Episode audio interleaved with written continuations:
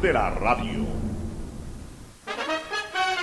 El siguiente es un espacio contratado. Radio Atalaya no se solidariza necesariamente con las opiniones aquí vertidas. El siguiente en Radio Atalaya es un programa de opinión, categoría O, apto para todo público. La hora del pocho. La hora del pocho se viene con todo en Radio Atalaya. La hora del pocho. La hora del pocho. Alfonso el Pocho Car y su equipo traen para ustedes la opinión política, la opinión deportiva, más premios, sorpresas, regalos para sus oyentes. La hora del pocho. Aquí en Radio Atalaya. Cada día más líderes. Buenos días, este programa es auspiciado por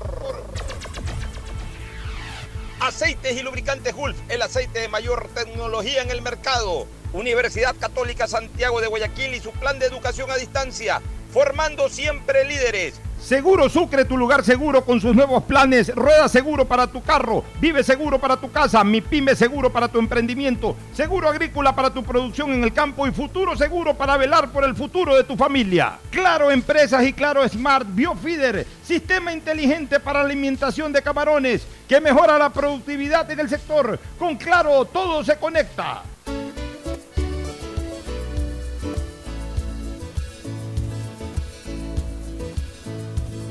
Camino sobre tu piel morena y siento tu latido. Y miro todo lo bueno que los dos hemos vivido.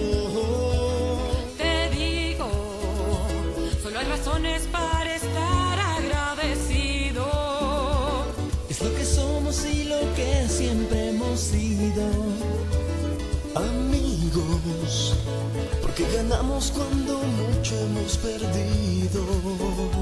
Somos lo mismo, porque peleamos contra el mismo enemigo. Y como dice Perploma, es este. Hasta el final y tú siempre estás conmigo. 680 Sistema de Emisoras Atalaya en su año 77, Atalaya, Guayaquil y el Ecuador. Una sola cosa son.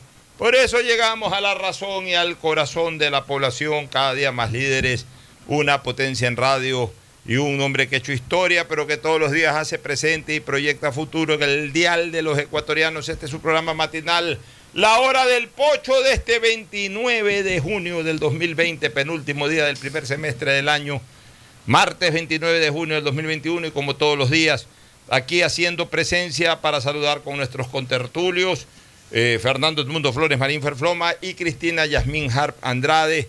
Hoy me comuniqué con Gustavo González, está bien, pero me ha pedido una semana más de descanso. Ayer se agitó un poquito con el programa, así que le he dicho que descanse tranquilo todo el resto de la semana y ya desde el lunes seguramente, ya de manera continua, lo vamos a tener en el programa, especialmente los lunes, miércoles y viernes, que son los días en que él colabora con nosotros. Pero bueno, el saludo de Fernando Edmundo Flores Marín Ferfloma al país. Fernando, buenos días. Eh, buenos días con todos, buenos días Cristina Pocho, ¿cómo estás? Eh, bueno, entiendo eh, lo de Gustavo, pero es propio de, de- Sí, de un sí, periodo de recuperación después de lo que le dio, o sea, es normal esa, esa agitación, necesita reposo, que yo creo que lo más conveniente es que repose todo lo que le recomienden los médicos antes de, de reintegrarse, pero como tú dices, yo creo que ya para la próxima semana estará Gustavo nuevamente ya acompañándonos aquí en los micrófonos. Le envío un abrazo fuerte a, a Gustavo y que se recupere pronto.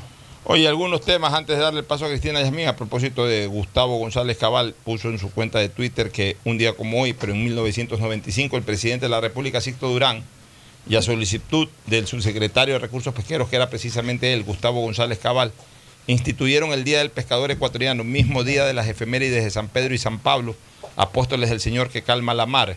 Justamente, pues hoy, hoy es el Día de los Pedros y hoy día es el Día de los Pablos, 29 de junio. 29 de junio. de- Hoy día era el santo de mi tío Pedro. Siempre lo recordábamos en este día.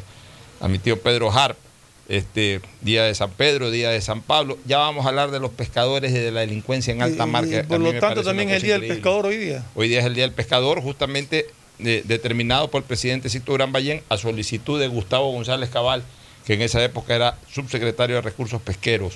Eh, Voy contigo, Cristina, desde eh, Raleigh, Carolina del Norte, para que saludes y para que te integres ya a este diálogo aquí en la hora del pocho. Cristina, buenos días. Cristina Hart. Muy, muy buenos días a todos los oyentes de Radio Talaya. Para mí siempre es un honor y un placer poder compartir con ustedes. Un fuerte abrazo, un fuerte saludo a Fernando Flores Marín, a ti, Pocho, y por supuesto a nuestro queridísimo compañero, don Gustavo, esperando que se sienta mejor y ya queremos tenerlo de, vuelta el día lunes.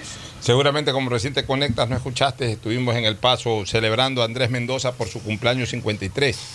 ¿Te acuerdas que hace Ah. unos tres años, antes de irnos a Quito, que teníamos un viaje de negocios, pasamos por un hotel en donde se lo celebra, se celebraba en esa época sus 50 años. Ahora estamos ya, tres años han pasado, ya son 53 déjame- años. déjame- déjame- déjame mandarle un saludo, Cristina, con- entonces. Con, un look muy juvenil. ¿ah? Con un look muy juvenil apareció por aquí, así que saluden, Bueno, saluden. quiero, quiero desearle un feliz cumpleaños a Andrés.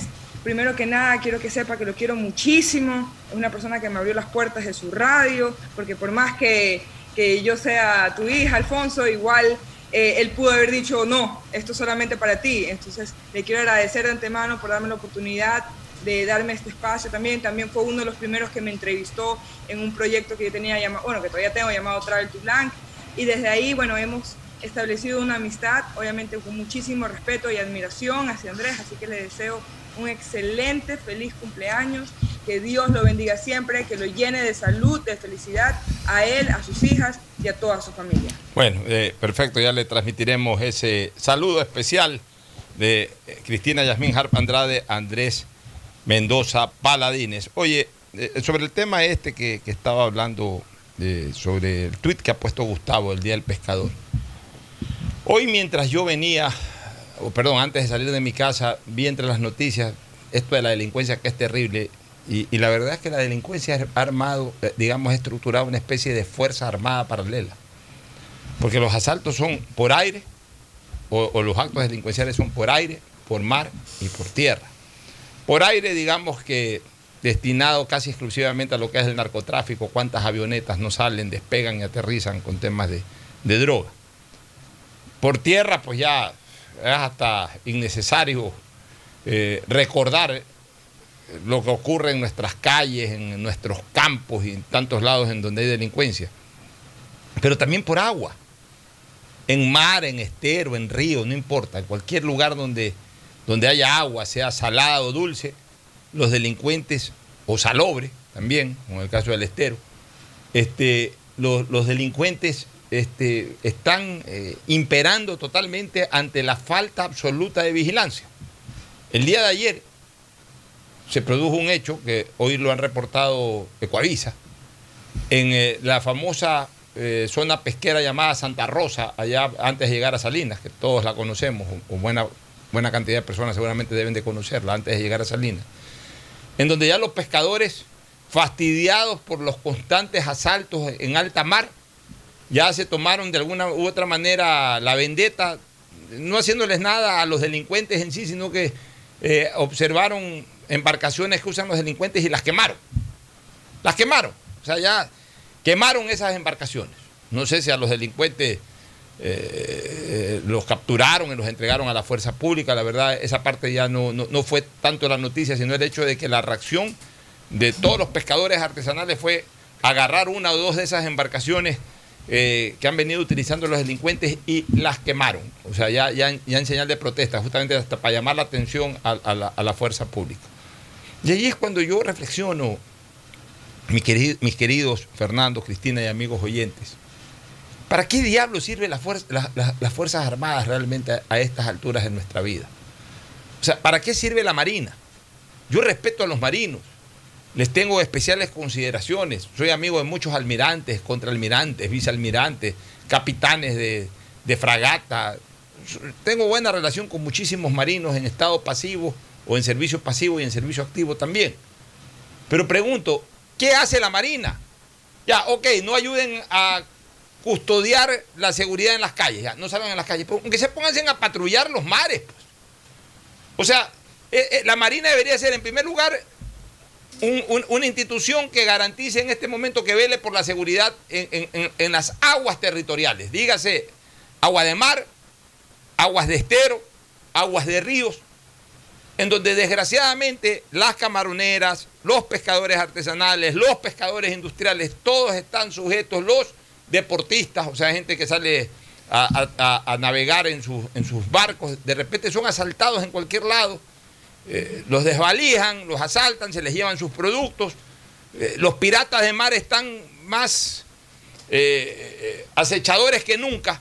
Y, bueno, ¿quién los controla? Que los controle la Marina, sí, la policía debe tener también su brigada para control de aguas, debe tener también sus botecitos y todo, pues si la policía no puede hacerlo en tierra, va a hacerlo en agua. Ayúdennos, señores marinos, saquen a los marinos de las bases.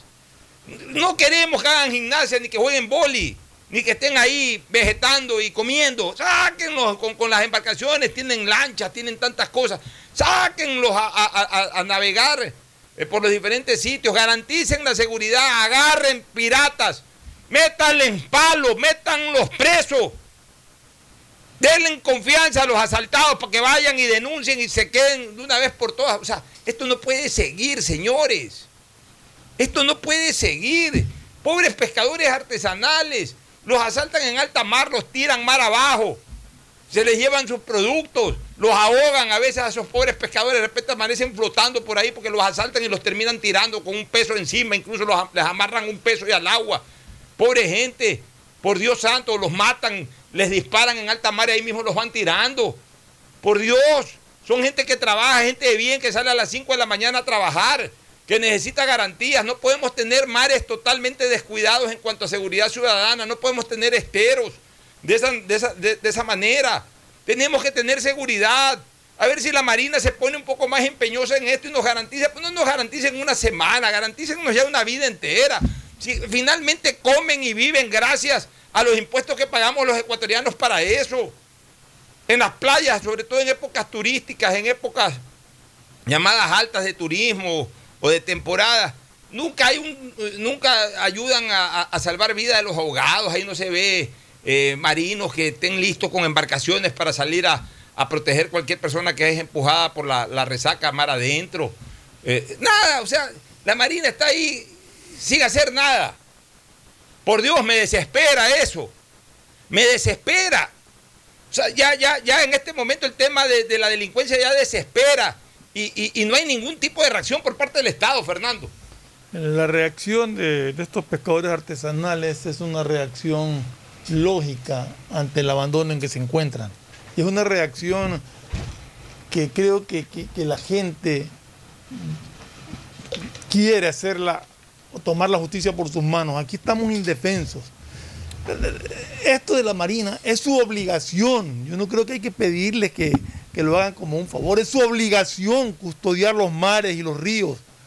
Aquí los piratas del Golfo asaltan en los esteros, asaltan en los ríos, asaltan en el mar, como tú dices, los tiran del bote al mar para que se ahoguen. O sea, realmente es una indolencia total de parte de las autoridades el no, el no tener patrullaje permanente de- custodiando a esta gente. Es muy sencillo conversar con los pescadores artesanales y saber por dónde más o menos es la ruta que ellos llevan para cuando salen de pesca, para tener un control ahí armado de, de las naves de la Marina. Pero yo no entiendo por qué la Marina no actúa, o, por qué no navega, por qué no patrulla. Pero realmente est- estos piratas del Golfo son desalmados, son perversos. Porque más allá de robársele los motores, más allá de robársele toda la pesca, el trabajo de un día, Los el sacrificio los matan, los tiran al mar. O sea, realmente yo creo que ya es hora de decir basta todo esto, pero y esto ya que sucede como tú dices en, en el mar también como sucede en la tierra, ¿no? O sea, Y realmente aire, nos asalta. Es una fuerza armada En para el aire, en el aire por lo Digamos, menos eh, ya ahí están no se- ahí- no. porque ahí no se puede operar. Exacto. Pero vuelan las avionetas ida y vuelta, Sí, es un control, más, más bien un control terrestre que tienen que hacerse, pero, Pero hablando de delincuencia, por lo menos en el aire tú vas en un avión y es muy difícil que te asalten en el avión. Pero, sí, que no secuestran dentro por de un eso, avión. pero- o- por eso te digo, pero es muy difícil. Pero en cambio en tierra firme, tú, tú andas en tu carro, te asaltan, tú entras a un restaurante, te asaltan, caminas, tienes el peligro de que te, te peguen un tiro. Hay estos enfrentamientos a veces de, de- de- de bandas entre sí que pagan inocentes que van cruzando por la calle. O sea, realmente estamos en una situación en que yo creo que el gobierno nacional tiene que tomar medidas muy duras y muy fuertes para controlar. Cristina, ¿algún comentario? Sí, no, las personas a veces tenemos miedo cuando se habla de, de- de traer, de usar a los militares para proteger a los ciudadanos, porque enseguida pensamos algo que se puede venir algo feo. Pero la verdad es que ya hoy en día Ecuador es tierra de nadie, en, en el, en el mar, en el río, en la tierra. Eh, no me sorprendería que hasta más adelante, hasta en vía aérea, también comienzan a, a delinquir. Así que es necesario que ya se tome cartas en el asunto y que se utilice a todas las personas que trabajan de- en el Estado, ya sea por parte de, la Fuerza Militar o la Fuerza eh, Naval, a que ya comiencen a patrullar y comiencen a ayudar a disminuir el, el- el nivel de, de delincuencia y sobre todo eh, de, de crímenes tan malignos y tan crueles y tan salvajes como puede ser hundir a una persona, matar a una persona, eh, simplemente por, por robarle 100 dólares, 200 dólares. Así es. Bueno, eh, otros temas, este, Cristina.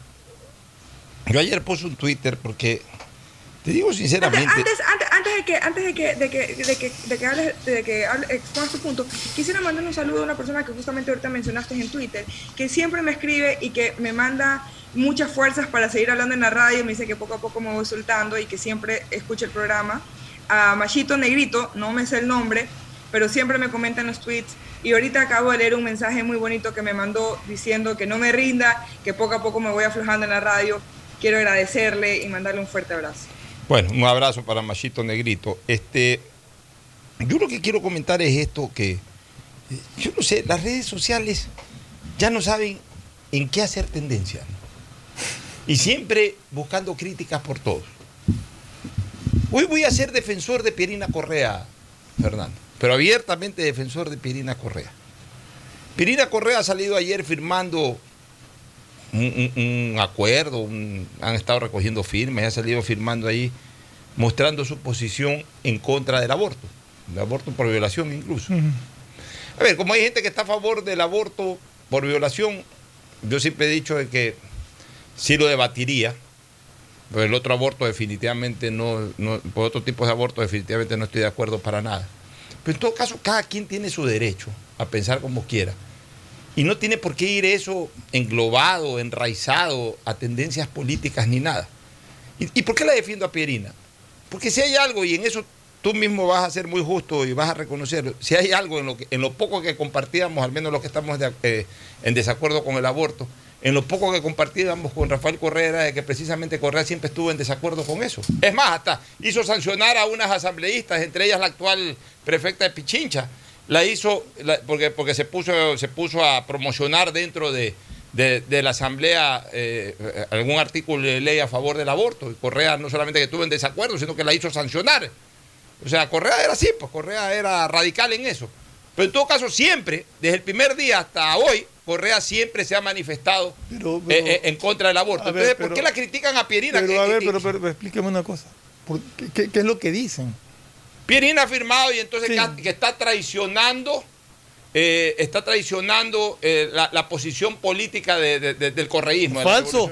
Mentira, es falso. Eso es falso Es que, es completamente. que, ah, es que ahí, ahí va lo que siempre, lo que yo siempre Porque, he dicho. perdóname un segundito, Cristina. Sí, por supuesto. ¿Podríamos decir entonces que Guillermo Lazo está traicionando los principios de, de sus creencias cuando apoya a, estos movimientos progresistas? No. Mira que ayer Guillermo Lazo mismo anunció de que lo- eh, pues, ayer fue el, el día del movimiento LGTBI, LGTBI, sí. y, y puso los colores en el Palacio Carón de te digo, o sea, no está traicionando nada. O sea, cuestión de, de- de- de- de- de- de respeto hacia las creencias de los demás. La gente tiene que aprender a respetar lo que Y- el otro y- cree. por último, si firmas o te adhieres a un criterio, estás en tu derecho. Y más aún, más bien Pierina Correa es consecuente con lo que siempre promocionó su hermano. Así es. Yo no sé por qué hay gente Es que que- saltó es que ahí ayer en posición viene- personal.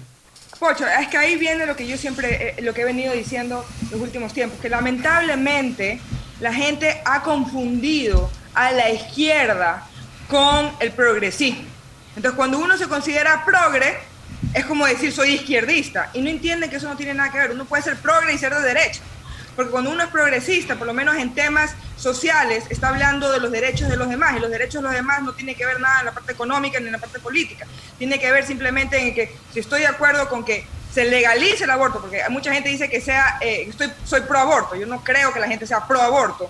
Habrá unos cuantos que sean, pero en general uno está a favor de la legalización del aborto. Hay otros que no, y puede ser otros que no de izquierda, como lo es el señor Rafael Correa, como es la señora Pierina Correa, y hay otra gente que es de, de, de derecha, por ejemplo, que sí está a favor de la legalización y, y, y, se lo puede encontrar en, los ambos, en, en, ambos ámbitos, porque no es una tendencia política ni es una tendencia económica, es una tendencia social. Y tenemos que comenzar a separar lo que es eh, el, el, movimiento progresista con lo que son las ideologías políticas. Desgraciadamente, desgraciadamente, en el foro de Sao Paulo, los, cuando se reunieron todos los izquierdistas, especialmente donde nació el socialismo del siglo XXI, ahí fueron donde ellos dijeron tenemos que comenzar a coger a todas las minorías para formar una mayoría. Y por eso es que el, el izquierdismo, el socialismo del siglo XXI su, supuestamente se quiere poner la bandera de todas estas causas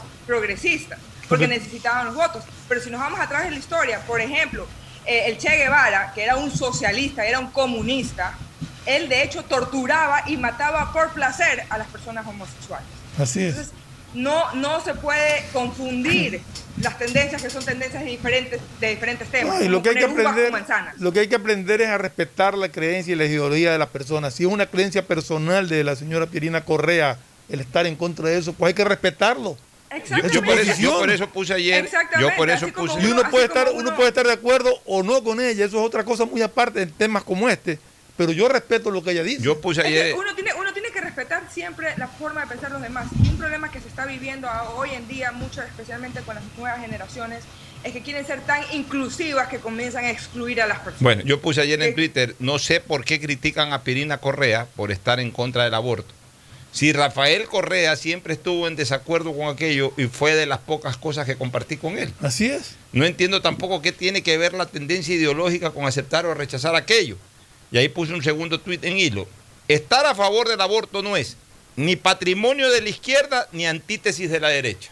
Así es. Ya, no es ni patrimonio de la juventud ni antítesis de los maduros.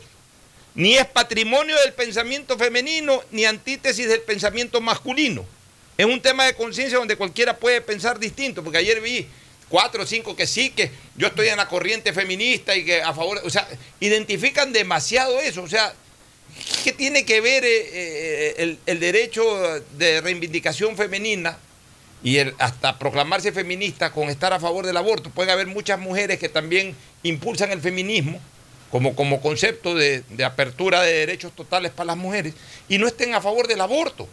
O sea, eso ya son temas de la legalización del aborto, de la legalización del aborto. No, hay unas que sí están a favor del aborto, no solamente de la legalización. Ya, pero, uno, uno, pero uno tiene que comenzar a hablar con más propiedad y normalmente... No, no, yo, yo, si hay algo que, yo hago es hablar con propiedad. Hay, sí, hay, pero, hay sí, muchas pero, mujeres sí, que están a favor del aborto, no de la legalización.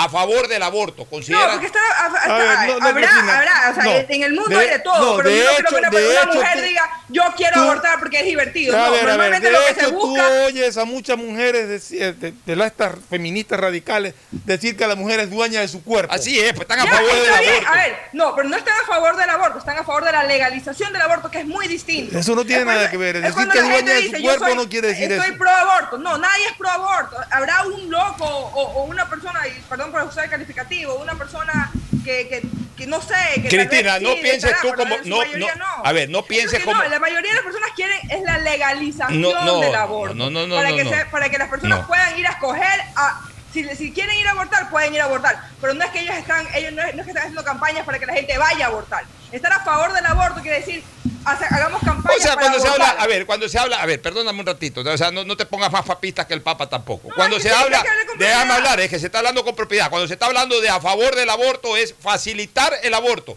No te estoy diciendo de que a favor del aborto no, salir eso, a hacer campaña eso, para, es para, para, abortar. Que, no, no, es que eso no quiere decir. No, no, no. Entonces, o sea, el significado que tú le quieras poner es distinto, pero no es así. Porque yo, por ejemplo, yo soy, yo peleo y, y, y, y, si fuera de protestar todos los días, yo fuera a protestar todos los días para que se legalice el aborto, porque Yo me considero pro vida porque yo considero, aunque suene irónico, que la, la forma de salvar la mayor cantidad de vidas es legalizando el aborto. ¿Por qué? Porque las personas van a poder, las mujeres van a poder tener acceso a información Pero y, no van a, eres- y, no, y no van a tener... Eso eres tú, Cristina.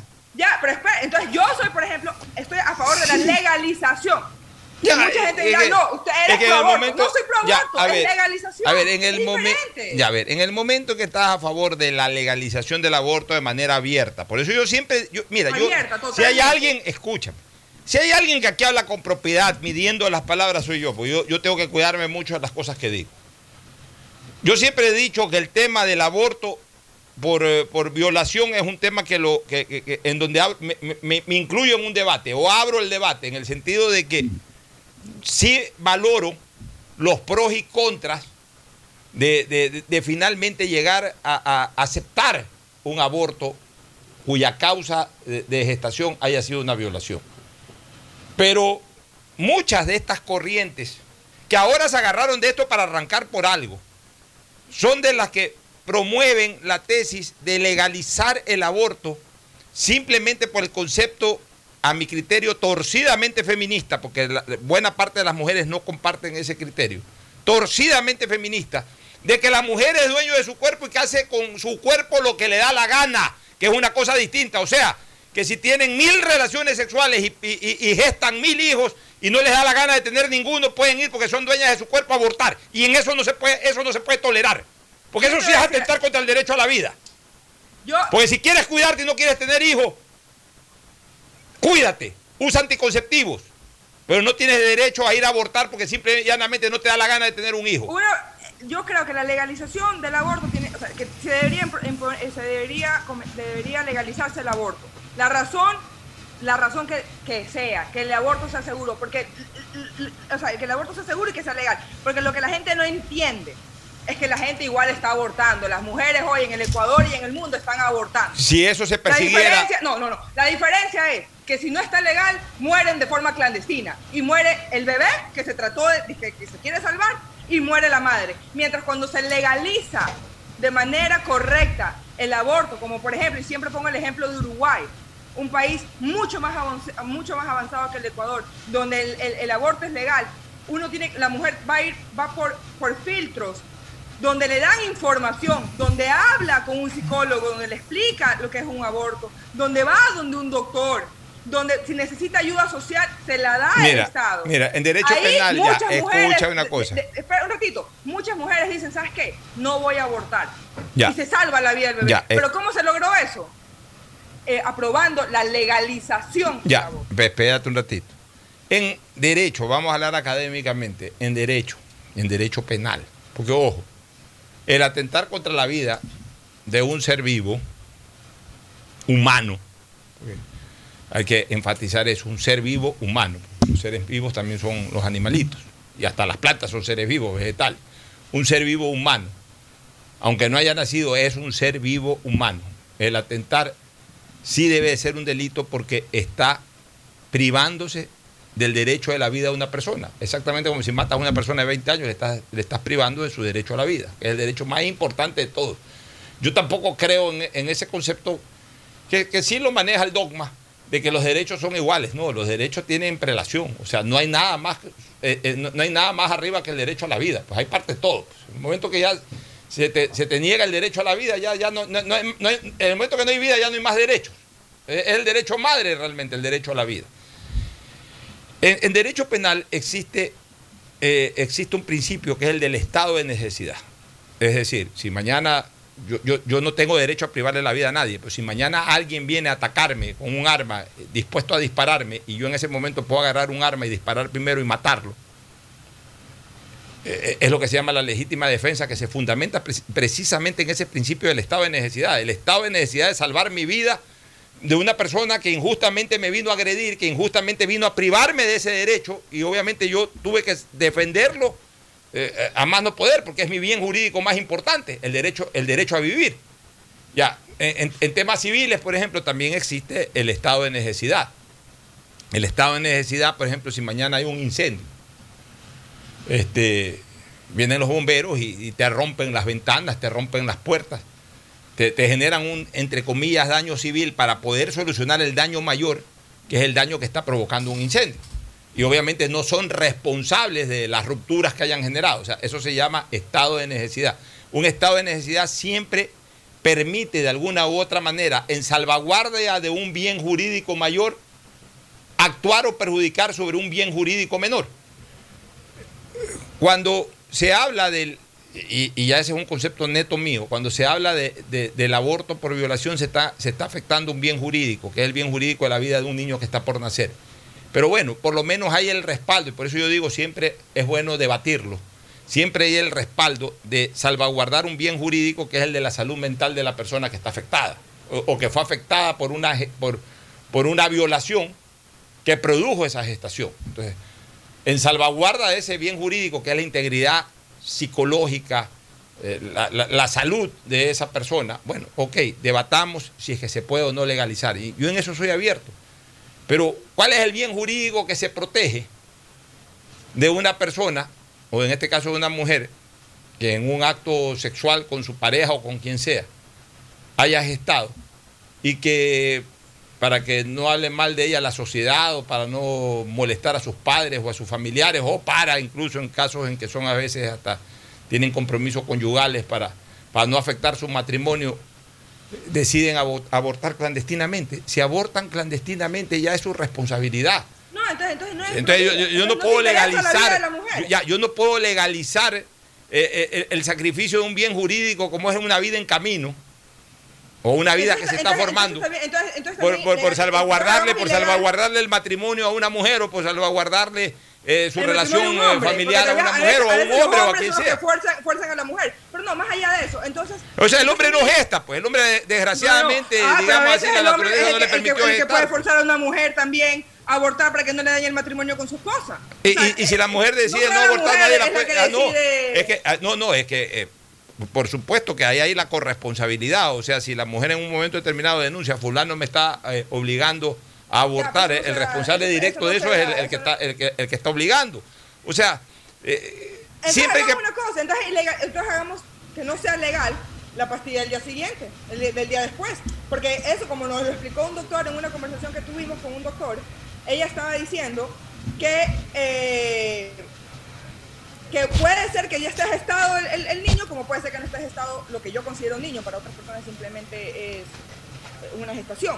Entonces también ilegalicemos eso, porque también hay un supuesto La, la palabra, la palabra ahí, la palabra técnica o académica no es ni niño ni nada, sino el embrión o el cigote El en ese caso. Pero Ya. bueno, por último, Entonces- a ver. Entonces, ahí- ah, no, te, ahí Ya, sí, porque ahí ya espérate un ratito, sobre, conveniente. espérate un ratito, sobre, sobre la píldora el día después no estás actuando sobre un acto cierto.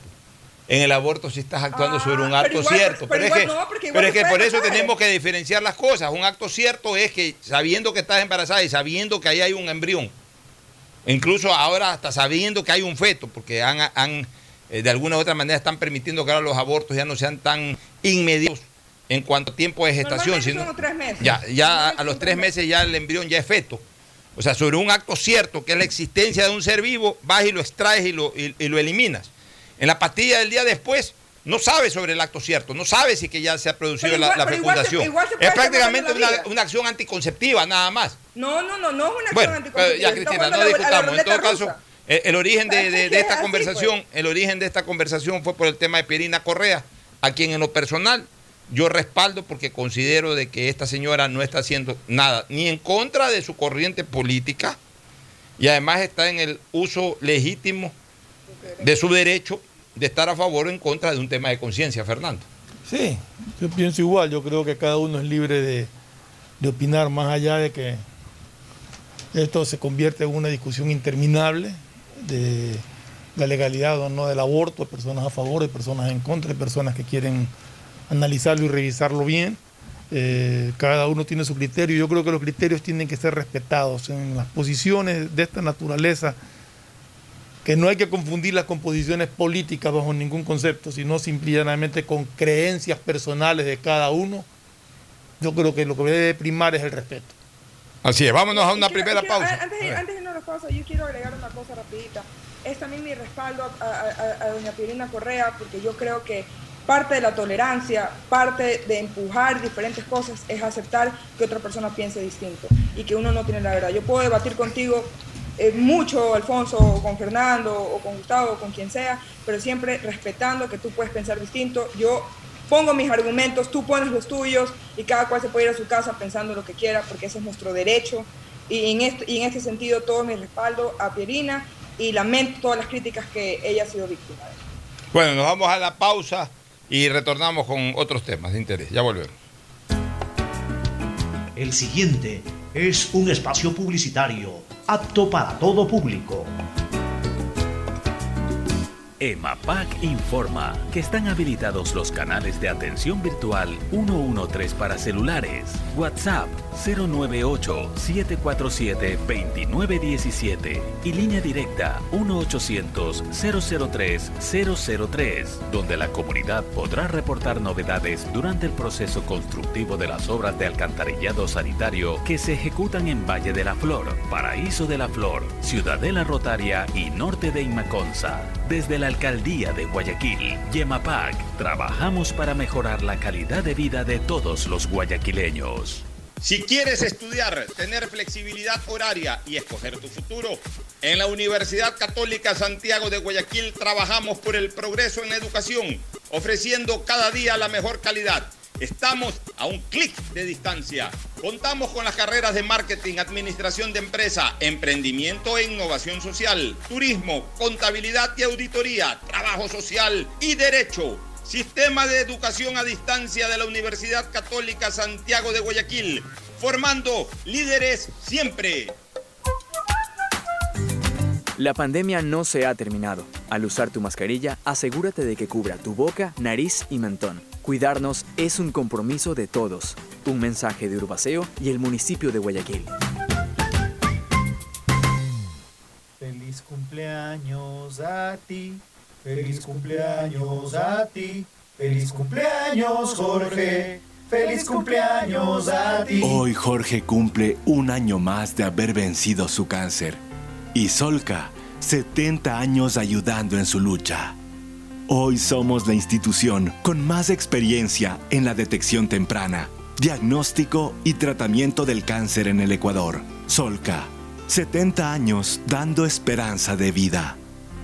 Las soluciones empresariales de Claro contribuyen al desarrollo del sector productivo del país. Un ejemplo es Claro Smart Biofeeder, solución para la alimentación automática del camarón que optimiza los factores productivos, acelera su crecimiento y mejora la conversión alimenticia. Con Claro Smart Biofeeder, el sector camaronero es más competitivo en el mundo. Conoce más en claro.com.es slash empresas. Con Claro, todo se conecta. Inicia tus aventuras en familia, sin preocupaciones, y convierte tu vehículo en el protagonista de recuerdos y momentos inolvidables. Te ofrecemos Rueda Seguro, pensando en tu bienestar y en el de toda tu familia. Seguro vehicular al alcance de todos. Llámanos al 1-800 Sucre conmigo, 782732 o contacta con tu broker de confianza. Seguro Sucre, tu lugar seguro. En invierno las lluvias son fuertes. Para evitar inundaciones debemos trabajar juntos, tomando medidas preventivas para mantener siempre limpias las alcantarillas. Si está lloviendo, evita sacar la basura, revisar obstrucciones sobre los pozos, sumideros y demás estructuras que impidan el desagüe de las aguas lluvia. Y sobre todo evitar salir de casa cuando haya fuertes lluvias. Recuerda informarte siempre por canales oficiales. Juntos podemos evitar que el invierno afecte nuestra ciudad.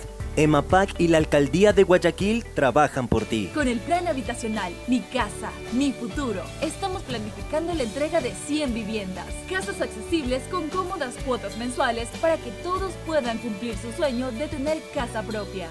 5.000 serán las viviendas que formarán parte del plan integral habitacional del municipio de Guayaquil. Tu bienestar es primero. Por mi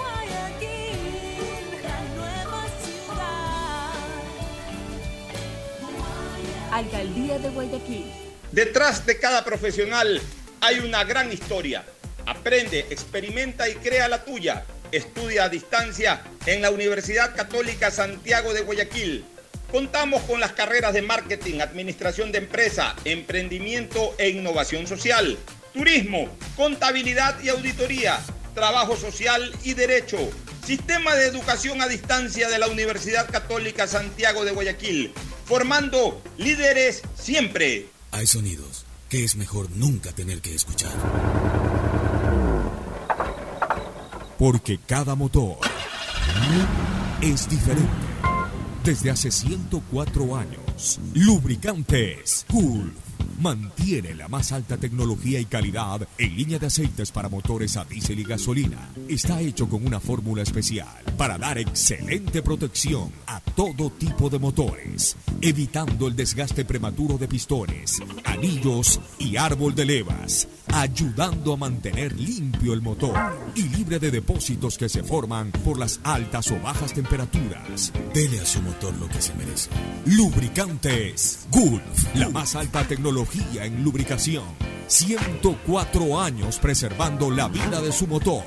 Lubricantes Gulf. Gulf es más lubricante.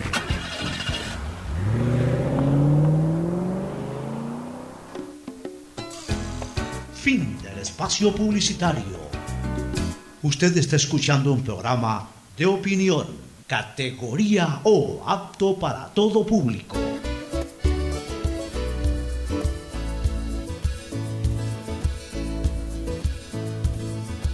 Camino sobre tu Bueno, piel morena y Eh, varias cosas. Comencemos con el tema de vacunación, de ahí nos vamos metiendo de poco a lo político. En el tema de vacunación, el presidente de la República ha anunciado de que vienen 5 millones de la Sinovac este, en, los próximos, en los próximos días de julio. Ah, Más hacia finales del, de- del mes de julio vienen este, 7 millones, perdón, 7 millones de Sinovac. 7 millones de Sinovac permitirá Pero eh, eh, van a vacunar llegar todas durante ese periodo. ¿O él, es- él- él anunció ayer que en julio, a finales de julio, llegan las 7 millones. Hay 7 millones, perfecto. Ya, eso significa que puede vacunar 3, Tres millones, y medio. Pero asimismo nos anunció hace pocos días atrás de que se postergó algún problema en el laboratorio de Cancino y sí, eso originó Cancino tiene que, problemas. de que Cancino llegue un poquito más tarde. Eh, pero bueno, ya, si llegan en julio, o sea, los primeros días de agosto, el presidente tiene hasta el 31 de ago- ju- mayo, junio, julio, agosto, sí. Para, digamos que cumplir su promesa, que para mí esa es una camisa de, fuerza realmente, eh, que en el fondo es innecesaria. Mientras esté funcionando el tema de la vacunación, si para el 31 de agosto que se cumplen, eh, o para el 3 de septiembre realmente, para ser exacto, que se cumplen los 100 días del gobierno del presidente Lazo, han vacunado 7 y pico, 8 millones de personas, eso quiere decir que va avanzando. Eh, o sea, no, hay que andar con, como dije siempre, no hay que andar con un contador, a ver, eh, eh, el vacunado 9 millones, ¿se cumplió o no se cumplió la promesa? Si, verdaderamente el ritmo de vacunación va acorde a la, demanda, yo creo que el gobierno habrá cumplido su promesa indistintamente si se vacunó un millón más o un millón menos en 100 días de los 9 millones que se ofrecieron. Aquí lo que más preocupa es que la gente no quiera vacunarse y que estén faltando a, a las citas que les dan para vacunación. Así es. Eso es un problema. En, en ese sentido, yo he hecho unas propuestas ahí, voy a leer en mi Twitter el día de ayer. Yo, yo, en vez de, a ver, antes cuando uno preparaba programas para el día siguiente, desarrollaba Claro, ideas. desarrollaba y- y el tema. Ahora escribes un Twitter y, y analizas sobre tu Twitter, que es exactamente lo mismo, ¿no? Eh, yo puse ayer en un Twitter apenas me llegó la información oficial de, dada por el propio presidente de la República sobre el tema. Señalé, el presidente acaba de anunciar para finales de julio la llegada de 7M de Sinovac, 7 millones de Sinovac. Habiendo culminado la fase de vacunación de adultos mayores, ciudadanos con enfermedades graves, etcétera, pienso que es hora de abrir la vacunación en dos fases, mayores de 30 años y en agosto ya de 18 a 30 años. Cada mesa de vacunación tiene un padrón de aproximadamente 500 personas. Digo yo, 500, otros tendrán 600, otras 400, pero sí tienen, en cada uno de los padrones sí debe haber más que en el padrón electoral porque eh, Claro, ha- menos, han unificado menos- algunos padrones. Ya. Y allá viene mi reflexión de perogrullo, este, Fernando. No van a ir las 500 y tampoco pueden ir a la mesa los que no están empadronados ahí. ¿Cómo es el día de la elección? O sea, el día de la elección tú no vas a ir a buscar otras mesas. Tú vas a buscar tu mesa, la que tú ya sabes a través de los... Antes, hace 20 años, 30 años, te salía en el periódico todo un universo completo con las mesas de votación. Tú ya buscabas Flores, Marín, Fernando Edmundo, ¿ves? Me toca la mesa no sé cuánto. Entonces, ver, ya. pero Ahora ya lo haces a través pero del... sí hay del- que del- aclarar algo, Pocho. O sea, de, de la página está- del lo, que se- CNE. lo que están instalados son los recintos electorales, no las mesas electorales. No es que por. En un recinto electoral hay muchísimas mesas.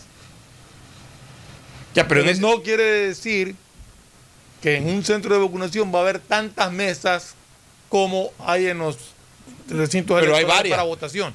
Entonces los puntos no, los puntos de vacunación en un sitio son varios, pero no creo que alcancen el No, es que por eso te digo, es que las, eh, digamos, a ver, en- en- en- vamos, vamos diferenciando un poquito las cosas. En tema electoral, de- tú del tienes- total de recintos electorales en el país los han reducido para Ya. hacer centros de Tú tienes un recinto electoral. Ya. Acá tienes un recinto de vacunación. Digamos es el mismo. Javier es un recinto electoral. Ahora también en el colegio Javier es un recinto de vacunación. Dentro de ese recinto, en tiempo de elecciones, tú tienes, por ejemplo, 200 mesas. 100 mesas para hombres, 100 mesas para mujeres. Ok. Ahora ya no son mesas electorales, son puntos de vacunación. Ya no, ah, cada mesa electoral tiene un padrón, un padrón de la A a la E, en donde van a votar 250 personas, 300 personas. Ahora, ¿qué es lo que han hecho? No es que eh, hay una sola enfermera y un solo médico y una sola silla, ya para que todito el recinto electoral sea vacunado, sino que hay varias Claro. mesas. Lo que pasa es que en lugar de que haya, eh, eh, hayan tres, por cada tres o cuatro mesas electorales, ahora- ahora hay una mesa de vacunación, hablemos así, o un punto de vacunación, en donde se unen los padrones electorales de esas tres o cuatro mesas electorales en un, en un solo padrón, usemos esa palabra, de punto de vacunación. Entonces, digamos que en cada mesa o en cada punto de vacunación haya, eh, estén ahí agendadas 700, 800 personas, ya. En ese sitio. No van a ir las 800 de golpe. No es que ya se abre la vacunación y van las 800. Pues si, si, si los que están agendados no van, no van, eh, sino apenas un 60 o 70%. Entonces tampoco. Ahora, ¿qué es lo que tú garantizas con eso? De que si abres la vacunación a partir de los 30 años en adelante, eh, digamos ahí sí no te va a sobrar vacuna. Porque va a ir la gente. O sea, a, ver, si tú tienes ahí un- una, una- una mesa de vacunación para 800 personas, tampoco vas a llevar las 800 vacunas, llevas 200, 250 vacunas. Ok, 250 personas vas a tener.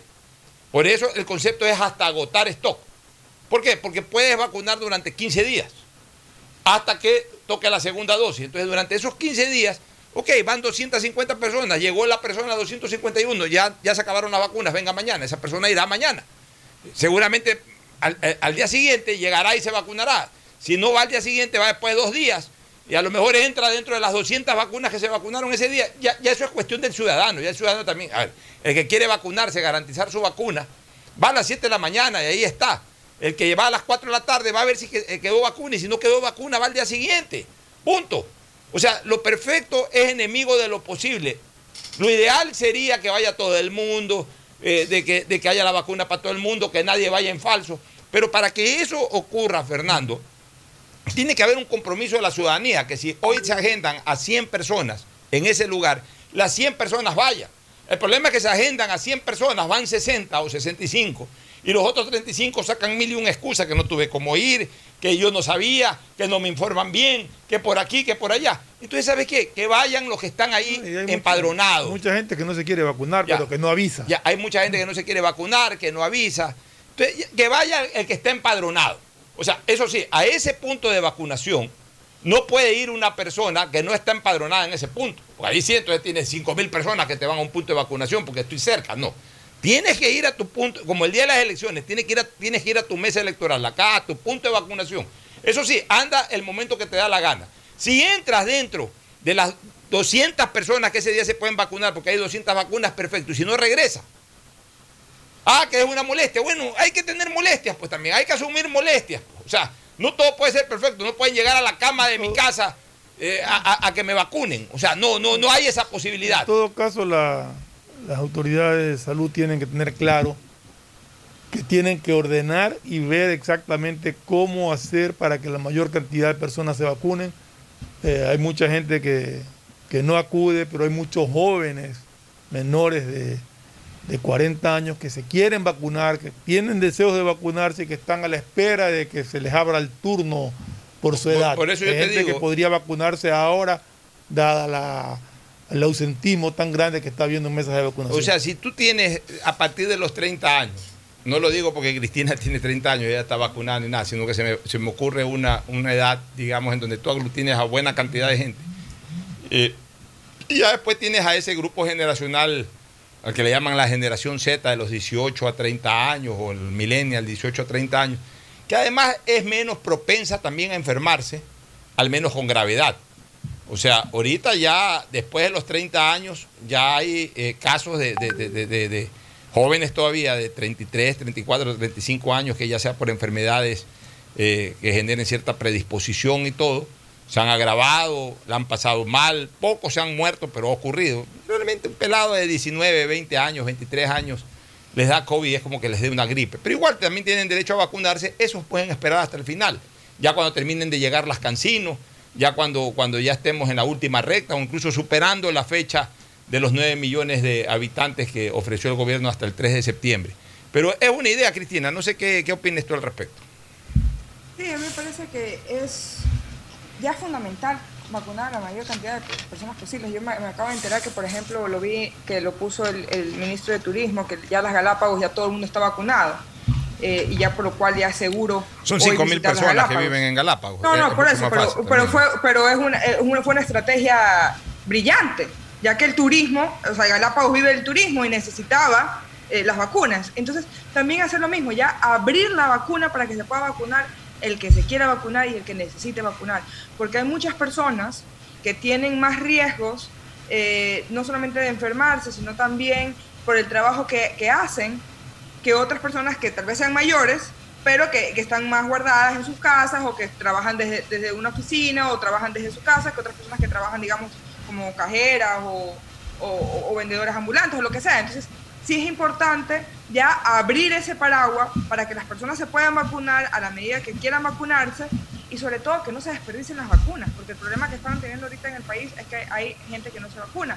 Y otra cosa que por hecho, porque de hecho pasó, que me estaba contando mi abuela, que porque yo con ella había discutido sobre lo de la vacuna, que no podía creer que había gente que no se iba a vacunar, ella me estaba diciendo que vio en las noticias que lamentablemente muchas personas van a vacunarse porque supuestamente les toca ese día la vacuna y les dicen no, no es aquí, sino en otro lado. Y esas personas, eh, por tiempo o por dinero, no pueden tra- trasladarse a otro lugar y dejan de recibir la segunda dosis. Pero es Y que van a donde quieren ir y no se no investigan dónde les toca. Está Pero, muy claro, entonces- entonces- está muy entonces- claro si tú entras a la página te dice exactamente el sitio en el que te corresponde y si te queda lejos tú puedes cambiar el sitio de vacunación. Es cuestión de que se instruya mejor a la gente, que se le comunique mejor a la Y- y gente para eso- y cuáles para son los eso pasos a seguir varias- para y eso. para eso hay que hacer varias campañas porque no todo Sí, el mundo eh, eh, eh, eh, pues, eh, tiene, tiene la opción de, de meterse a internet o sabe cómo utilizar Estoy de acuerdo contigo, Cristina. Estoy de acuerdo contigo que hay que hacer campaña, es verdad. Pero también conozco a la gente. Pero Yo también, conozco a mi espérate. barrio. Mira, lo que, Eh, lo que yo déjame- puedo- déjame lo que yo explicar una cosa, Un déjame segundito, un explicar- segundito, un segundito. Bueno, ya, sí, sí. Déjame explicar una cosa. Yo conozco a mi barrio. La gente le dice, tienes que irte a vacunar. Ya, eh, ¿dónde? En tal sitio. No, si por aquí hay un punto de vacunación. Y van y se meten, no les corresponde. Entonces le dicen, no es aquí, señor. Entonces, aparece una cámara, porque no, es que no, me, me dijeron aquí, eh, eh, dicen me dijeron. Entonces, le dijo el vecino, no le dijo el Estado, no consultó, le dijo el vecino. Me dijeron aquí, pues no me quieren vacunar. O sea, la gente en este país todo es excusa. Todo es excusa. Mira, yo estoy ahorita en, en- Estaba viendo, Pocho, en- acá. en- en mi padrón, o sea, en, en mi caso, acabo de entrar una vez más mi cédula, mi partida, mi fecha de nacimiento, me sale el nombre de Harvey Alfonso Javier, provincia de Guayas, Cantón Guayaquil, Parroquia Tarqui, Centro de Vacunación, Unidad Educativa Particular Javier, la dirección del Javier, primera dosis pendiente de asignación, no me han asignado, y tengo en rojo, porque yo ya notifiqué que me he vacunado. Usted tiene una solicitud de actualización del registro de vacunación, la misma que está siendo validada por el Ministerio de Salud Pública. Sí me sorprende que no lo hayan validado a pesar de que yo hace dos semanas ya notifiqué. Ya debería salir yo vacunado. O sea, ahí sí eh, eh, estoy evidenciando de que hay como un retraso, como una reacción tardía es que- del sistema que- informático. Lo que pasa es que de acuerdo a una información que salió, habían 140 mil personas que, Bueno, que ya se han es vacunado. Me imagino que o sea, están. esto bueno. no es, eh, Estaba viendo que el gobierno adelanta grupo de edades para la vacunación e iniciará inmunizaciones masivas. Ya, eso es lo que estamos pidiendo. Están, exactamente, están es corrigiendo y tratando de avanzar con eso. Día a día están Mientras ya haya más vacunas, ya hay que acelerar esto. Así sí, es. Cristina. Y una de las cosas que se tiene que hacer también, porque es verdad lo que tú dices, Alfonso, que mucha gente también es vaga y mucha gente eh, tal vez dice, ah, bueno, aquí están vacunando, me voy a vacunar aquí. Pero no está mal, con tal que se vacunen, si, si- si, eh, la meta es vacunar a todos. Yo por eso me quedé muy sorprendida, por ejemplo, cuando estuve en Colombia, de ver cómo los centros comerciales se estaban utilizando como centro de vacunación. Y uno veía unas filas largas para entrar aparte del centro comercial. ¿no? Abrieron otra puerta que era solamente Sí, pero eso ya es al final.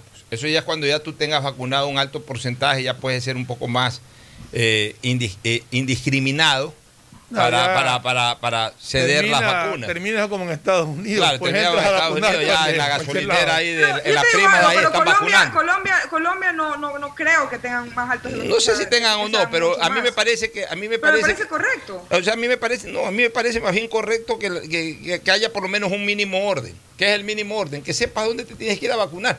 Bueno, coge una buceta, pues ándate a vacunar. O, si tienes carro, ándate, tómate un, un ratito la molestia o el tiempo. Lo que pasa es que te vuelvo a repetir, la Por gente quiere último, todo. pídele a, a tu hijo o a, tu, a alguien que conozca de redes. ¿Sabes que Mira dónde me toca, me queda muy lejos, cámbiame Mira, el sitio. eh, Porque mira, te lo mira. pu- tú puedes acceder a eso, Yo, tú puedes cambiar yo el lo sitio único, de yo lo único que puedo decir, lo único que yo puedo decir es que tenemos que hacer la, vac- la vacunación accesible a todo el mundo de la Eh, forma pero- más fácil posible. pero la más fácil lo que queremos, lo que queremos es que la gente se vacune. Ya, no a- importa cómo, Ya, pero que se ver, vacune. La, la manera más fácil posible para que la gente se vacune es ir a la casa y vacunarlo. Eso tampoco es posible. no, ya, o sea, uno, a ver, para, a- a- dos, te están no, dando- no, no es tan accesible porque toma más tiempo. No, no, no. que ir en casa en casa. Ya, bueno, ya. Por por eso. Entonces vamos a la, la forma más accesible y masiva. Es esta que han creado. O sea, te están vacunando en tu sitio de votación, que supuestamente es el sitio cercano a donde tú vives. Ahora, te dan la opción de cambiar la dirección también. Cambia la dirección. El problema es que ocurre lo mismo que ha ocurrido siempre cuando la gente se trepa en un bus. Que para, el bus para tres veces en la misma manzana, porque el que trabaja en la esquina quiere que el bus pare en la esquina para bajarse y, y saltar del bus a la oficina o a la casa. El que vive a media cuadra, 15 metros más adelante, hace parar al bucetero media cuadra más adelante para saltar del bus a su casa. Y el que trabaja en la misma manzana, en, en- en la otra esquina, lo hace parar en la misma manzana tres veces para bajarse y saltar del bus a su casa o del bus a su oficina. La gente le gusta el exceso de comodidad y no es así. todos. Yo No, no, no crea. la- La, la- gente tiene que, no, la gente tiene que Yo, ser de hecho, cuando, cuando yo me vine a vacunar aquí en Estados Unidos, mejor dicho, cuando yo me vacuné, yo busqué el centro de, de atención más cercano a mi casa. Ahorita que voy a Ya, pero a mi Estados perro Unidos es otra productor, cosa, ya, pero, ya, pero Estados- ya tú vives, casa, o ya, sea. pero tú vives en Estados Unidos, que es un país que además es productor de la vacuna. Entonces allá en Estados Unidos producen vacuna y, y la ponen a circulación. Acá hay que traerla, acá hay que importarla. Acá viene, no a cuentagotas ahora, pero viene así, que 7 millones ahora, 100 mil eh, si en tres días. desperdiciando. No, pero se está, se ya, se está desperdiciando porque la por eso estamos proponiendo que para que no se desperdicie, abran ya de 30 años para adelante para que la gente que está empadronada en tal sitio vaya y se vacune ahí. Pero tampoco se puede eh, dar vacunas para que todo el mundo se vacune en el primer sitio por donde va caminando y dice, ve, aquí hay vacunas. Porque entonces esto es un desorden. O sea, de alguna manera incluso lo que estoy proponiendo podría originar ciertos desórdenes, pero bueno, sigo insistiendo que lo perfecto no es amigo de lo posible. Pero ya de ahí darle la total y absoluta comodidad a la gente, la gente que es absolutamente cómoda genera con mayor, eh, re- con mayor fuerza eh, eh, eh, temas estos de desorden, porque entonces todo el mundo se vacuna donde le da la gana y no hay una manera de llevar un control correcto al respecto, sobre todo porque no tenemos las vacunas en abundancia, entonces tenemos que de alguna u otra manera cuidarla y ordenarla en cuanto a su distribución. Bueno, eso de ahí, vamos a lo político, algo breve, ya para ir cerrando este segmento del, pro- del programa y entrar a lo deportivo. Fernando, este, al final, la Asamblea comienza a hacer conciencia de que tiene que eh, destituir ya al, al- al Contralor. Lo que hemos dicho nosotros. Lo que hemos dicho nosotros. O sea, esto, esto es de ley y de, y de normas constitucionales. Vivimos en un Estado de Derecho. Contralor de la Nación, defensor del pueblo, procurador general de la Nación, por mencionar algunos de estos señores, superintendentes de compañías, superintendentes de bancos. No son funcionarios de libre remoción, sino que son cabezas de- de las instituciones del Estado. O sea, no los puede votar el presidente de la República, no los puede votar nadie. Ellos tienen una manera de ser No nominados. lo puede ni siquiera votar quien los, quien los elige. Por eso, ellos tienen una manera de ser nominados que es el Consejo de Participación Ciudadana y Control Social. Y, y- y- y tienen maneras de retirarse del cargo. La manera ordinaria de retirarse del cargo cuando cumplen su periodo en, en temas de tiempo.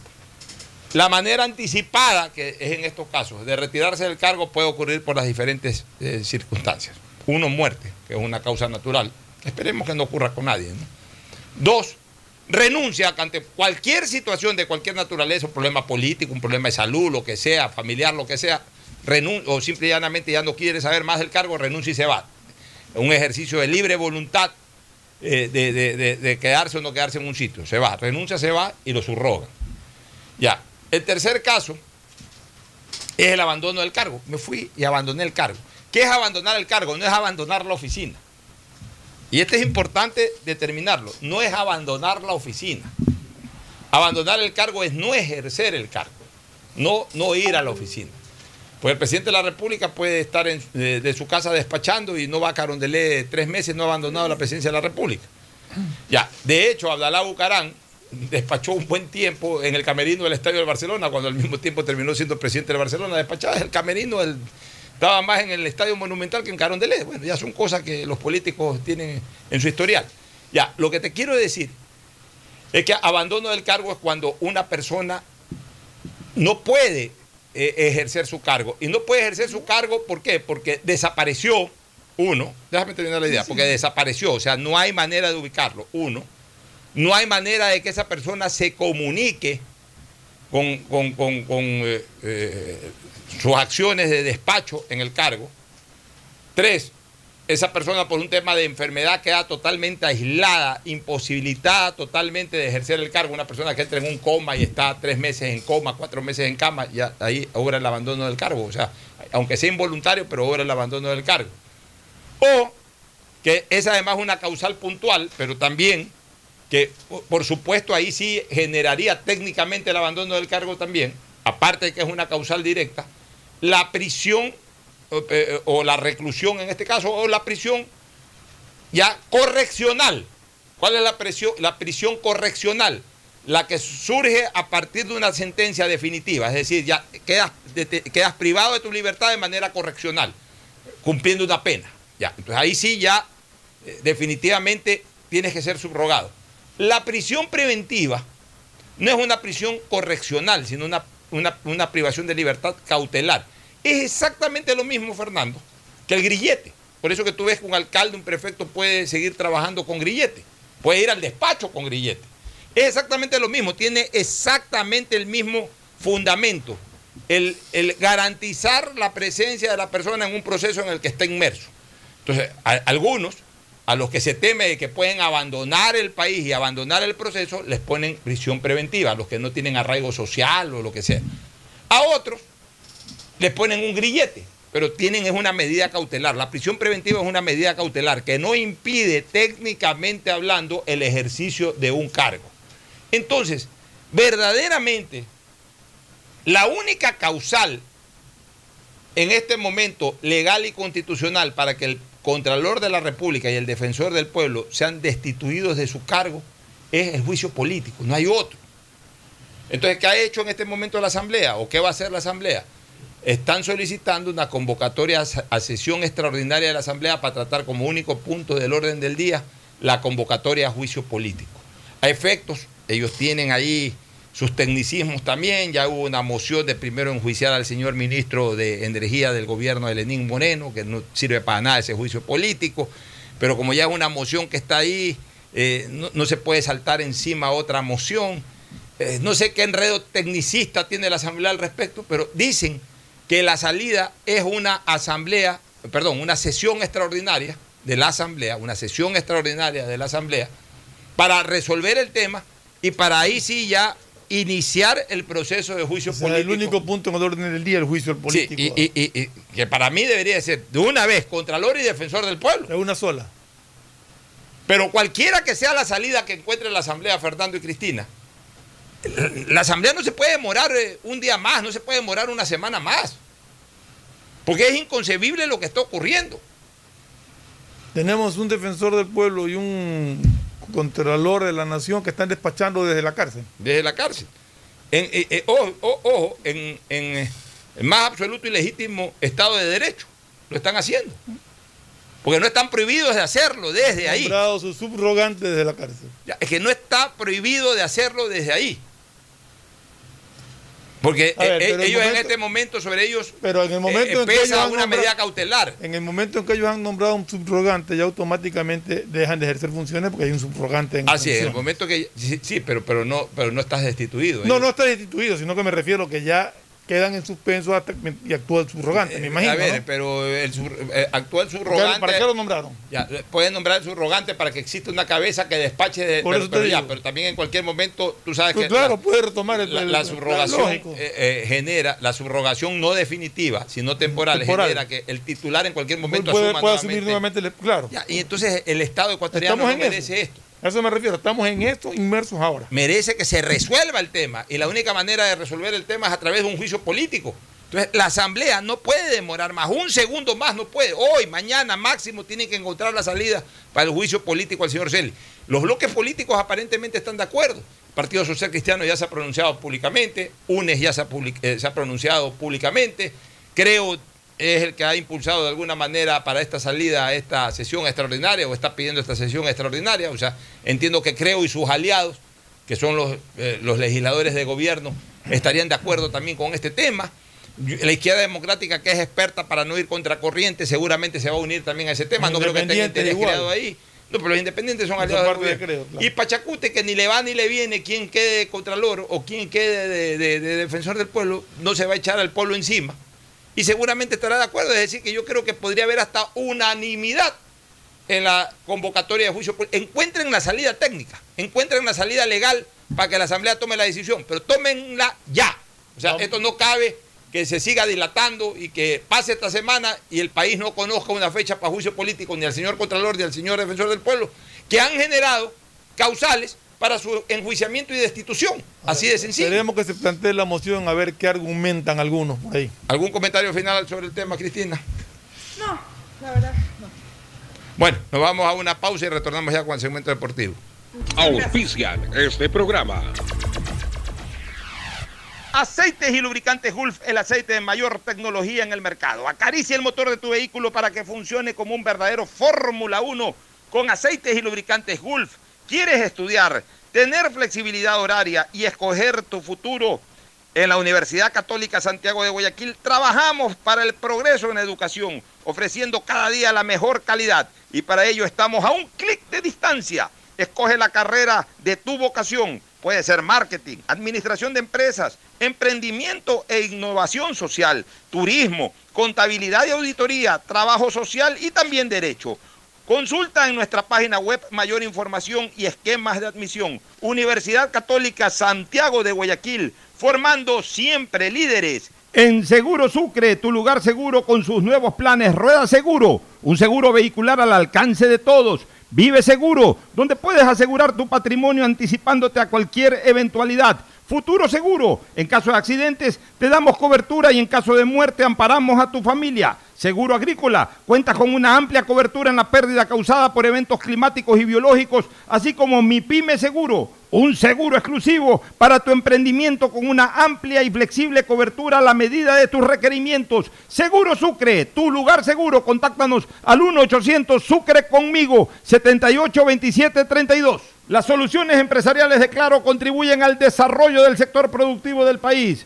Un ejemplo es Claro Smart Biofeeder, solución para la alimentación automática del camarón que optimiza los factores productivos, acelera su crecimiento y mejora la conversión alimenticia. Con Claro Smart Biofeeder, el sector camaronero es más competitivo en el mundo. Conoce más en claro.com.es slash empresas. Con Claro, todo se conecta. Estamos en la hora del pocho. En la hora del pocho presentamos Deportes, Deportes. Muy bien, ya estamos en el segmento deportivo y en primer lugar el saludo de Agustín Filumentor Guevara Morillo. Gracias, Pochito. Aquí seguimos en la tarea y con esta encrucijada, imagínate, estamos de la Eurocopa y viendo también pues lo que va a pasar en sábado, en viernes y sábado ya definitivamente la calificación de los equipos. Lo de Ecuador se ha comentado en diferentes tonos. Se ha dicho a favor Se ha dicho en contra, luego también Uy, uy, uy, uy, que uy, Carlos uy. Sevilla aparece por allá en comentarios totalmente desatinados. Pero Uy, bueno, aquí está. uy, Diga, uy, ¿qué uy, pasa con el uy, Uy? uy, uy. Revancha francesa aparentemente. Ay, ya Roger Federer tiene que pensar en el retiro. ¿Qué pasó? Ganó el primer set 6-4, Federer, perdió vaya. el segundo set 7-6, está perdiendo el tercero 5-2. O sea, lo más probable es que pierda el tercer set. Eso quiere decir que lo obliga a ir a un quinto dos, set. Exacto. Ganar dos para. Y yo no sé si pueda ganar los dos sets. Imagínate que Federer de entrada pierda con Adrián Magnarino, que es un eh, buen tenista, pero no, pues, para tumbar a Federer. primera también, que- Ah, pero Federer- Tsitsipas no juega en, en este es el rey de Wimbledon. O sea, ya, ya sabes que ya es una necesidad de Federer. Así es. Y le fue mal también en Halle, que también Eh, es este. No, ya, ya, yo creo que Federer ya tiene que comenzar a guardar su. Ya, ya, eh, sería feo comenzar a excluirlo del Big 3. Ya que quede como historia del Big 3. ¿Hace 40 años ya? No, no puede dar. Ya, ya, ya, a tiempo que, que- que te retire el deporte a ti. Así es, pues ya si pierdes en primera ronda de Wimbledon con, con Adrián Mandarino, que en- por Dios, pues en, en- tres años atrás era 6-1, 6-1, 6-2. O sea, eh, está perdiendo el tercer set 5 a 2, perdió el segundo en tie break 7-6. Eh, ahí está peleando el tercer set, pero yo lo veo muy difícil muy porque tiene, tiene, tiene ahí aparentemente, por lo menos un, un- está sirviendo Federer incluso. O sea, quiere decir que tiene un, un servicio en contra. Eh, por otro lado, déjame ver de los otros tenistas conocidos.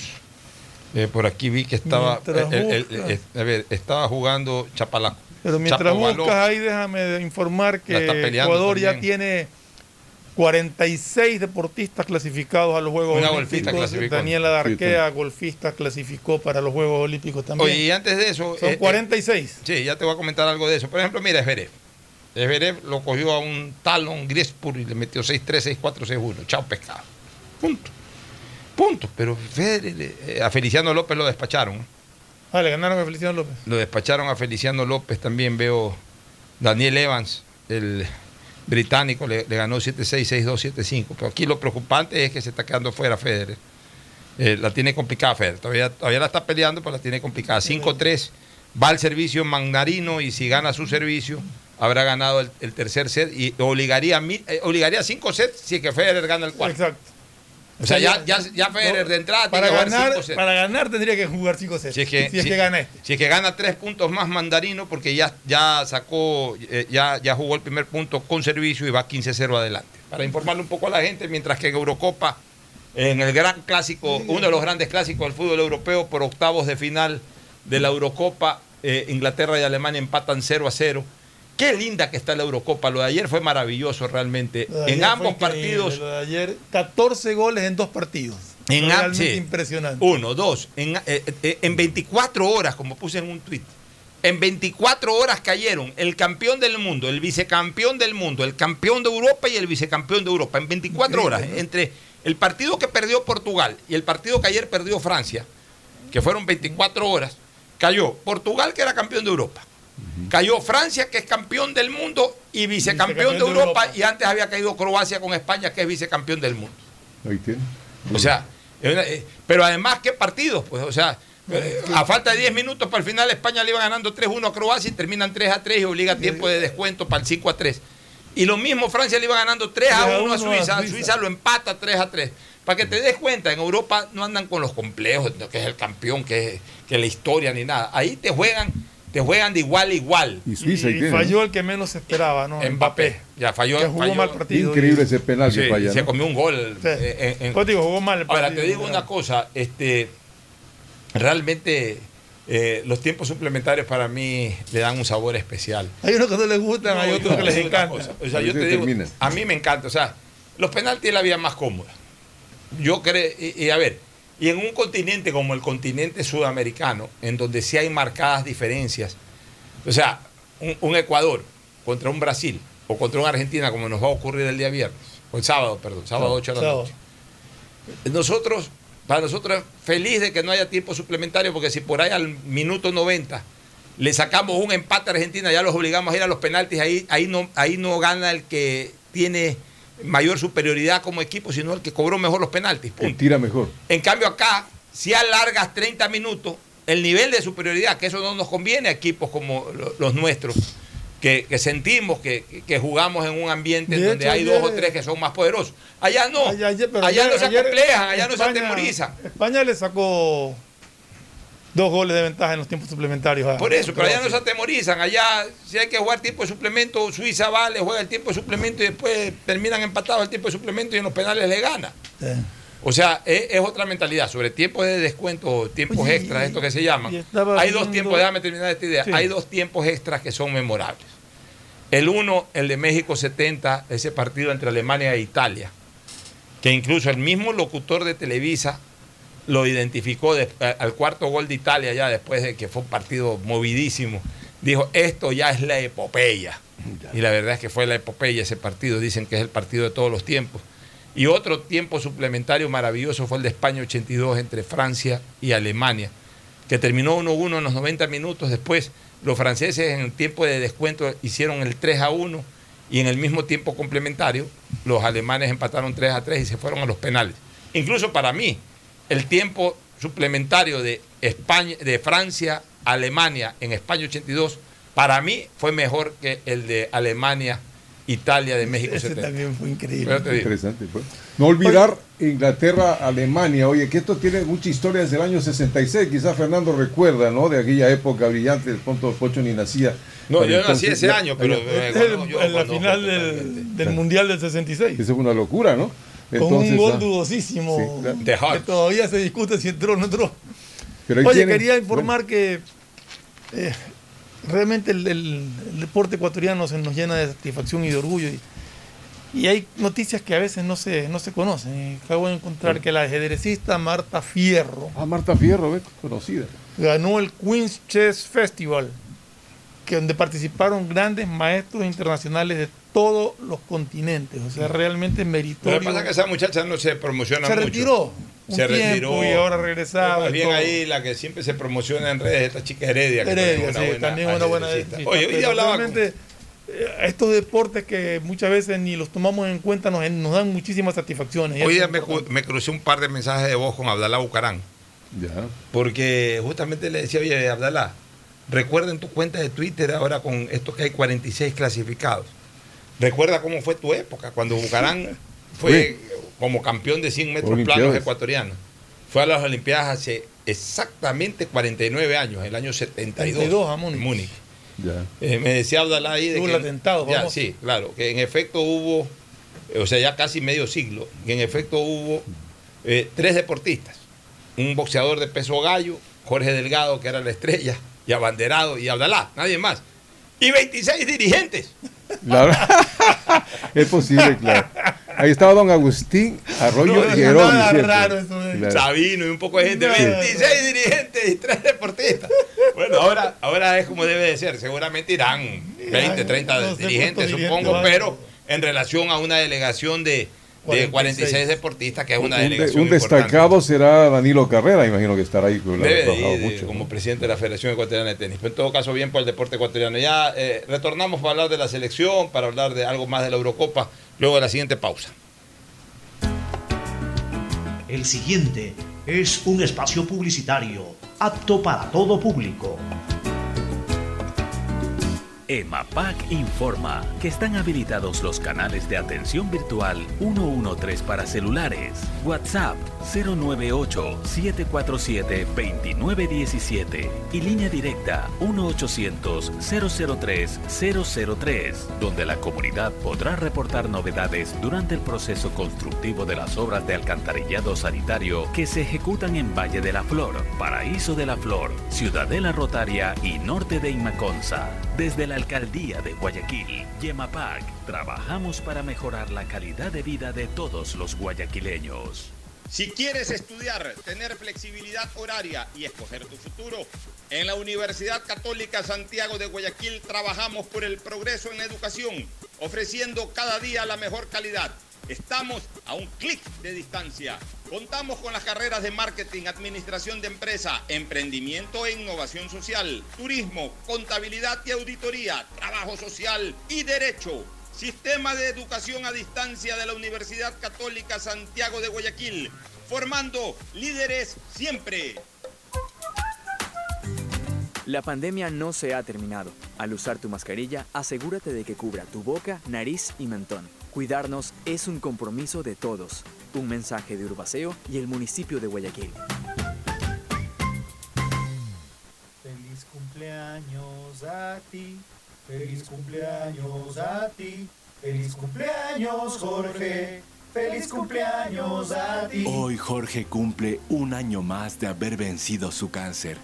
Y Solca, 70 años ayudando en su lucha. Hoy somos la institución con más experiencia en la detección temprana, diagnóstico y tratamiento del cáncer en el Ecuador. Solca, 70 años dando esperanza de vida.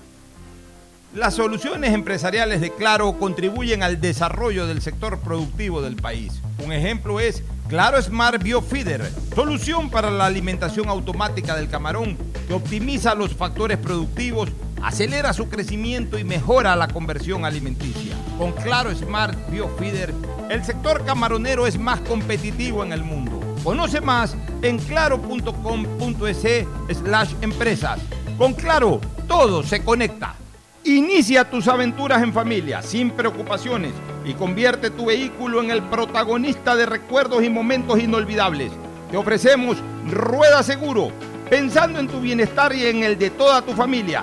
Seguro vehicular al alcance de todos. Llámanos al 1-800 Sucre conmigo, 782732 o contacta con tu broker de confianza. Seguro Sucre, tu lugar seguro.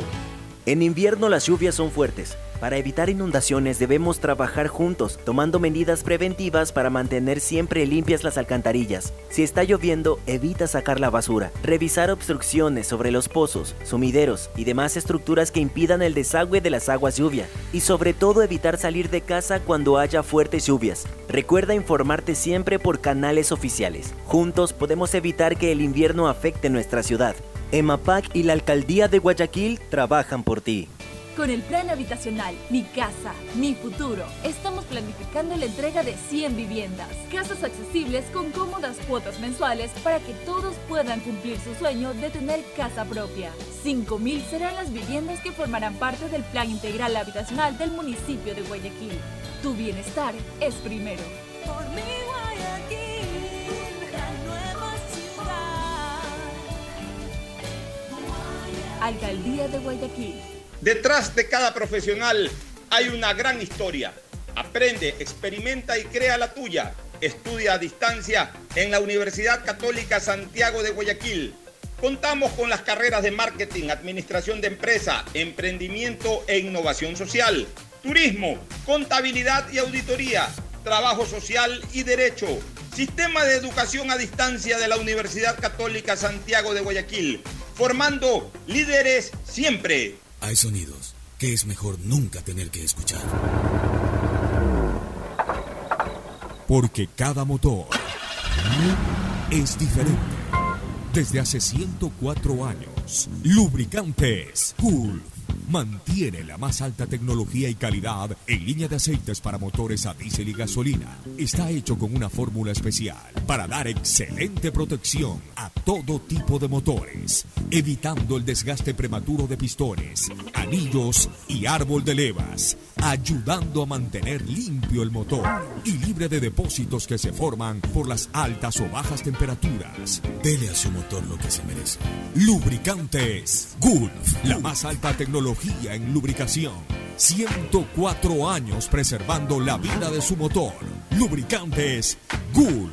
Gulf es más lubricante.